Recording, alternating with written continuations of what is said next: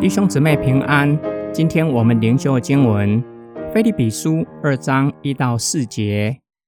所以你们在基督里，若有什么鼓励，有什么爱心的安慰，有什么灵里的交通，有什么慈悲和怜悯，就应当有同样的思想，同样的爱心，要心智相同，思想一致，使我充满喜乐。不要自私自利，也不要贪图虚荣，只要谦卑，看别人比自己强。个人不要单顾自己的事，也要顾别人的事。保罗延续合一兴旺福音的劝勉：你们既然有从基督而来的鼓励，以及从神的爱安慰你们，在邻里的团契，彼此以怜悯的心肠对待，这样会让保罗的喜乐。达到满足。保罗教导他们，既然已经经历三一神在他们生命中的恩典，就要有相同的思想，有可能指齐心兴旺福音作为共同追求的目标，且要彼此相爱。保罗进一步说明如何达到合一、齐心兴旺福音的目标。首先要避免会破坏合一的态度，不要自私自利。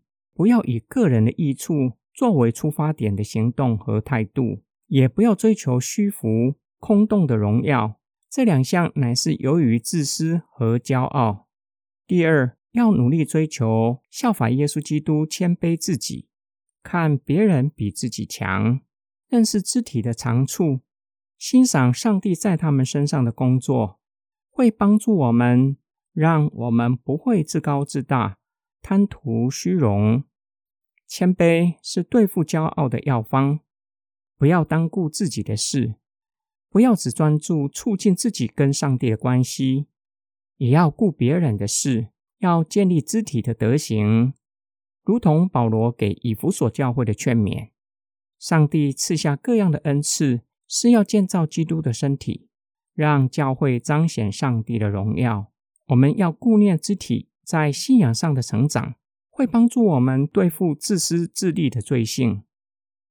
今天经文的默想跟祷告，保罗的话教导我们：合一、齐心兴旺福音是可以达到的目标，因为我们都已经领受了救恩，都经历三一神在我们生命中的工作。我们的生命已经与耶稣基督联合在一起，耶稣基督会鼓励我们。让我们可以去激励他人，让他们看见人生是有盼望的。我们也经历了神的爱，神的爱会安慰我们，让我们忧伤的心灵再次的喜乐起来，叫我们可以以上帝的爱去安慰人。或许我们不是擅长与人建立关系，但是我们有圣灵住在我们的里面，也在我们的中间，圣灵会帮助我们。让我们可以很自然的与人建立友谊。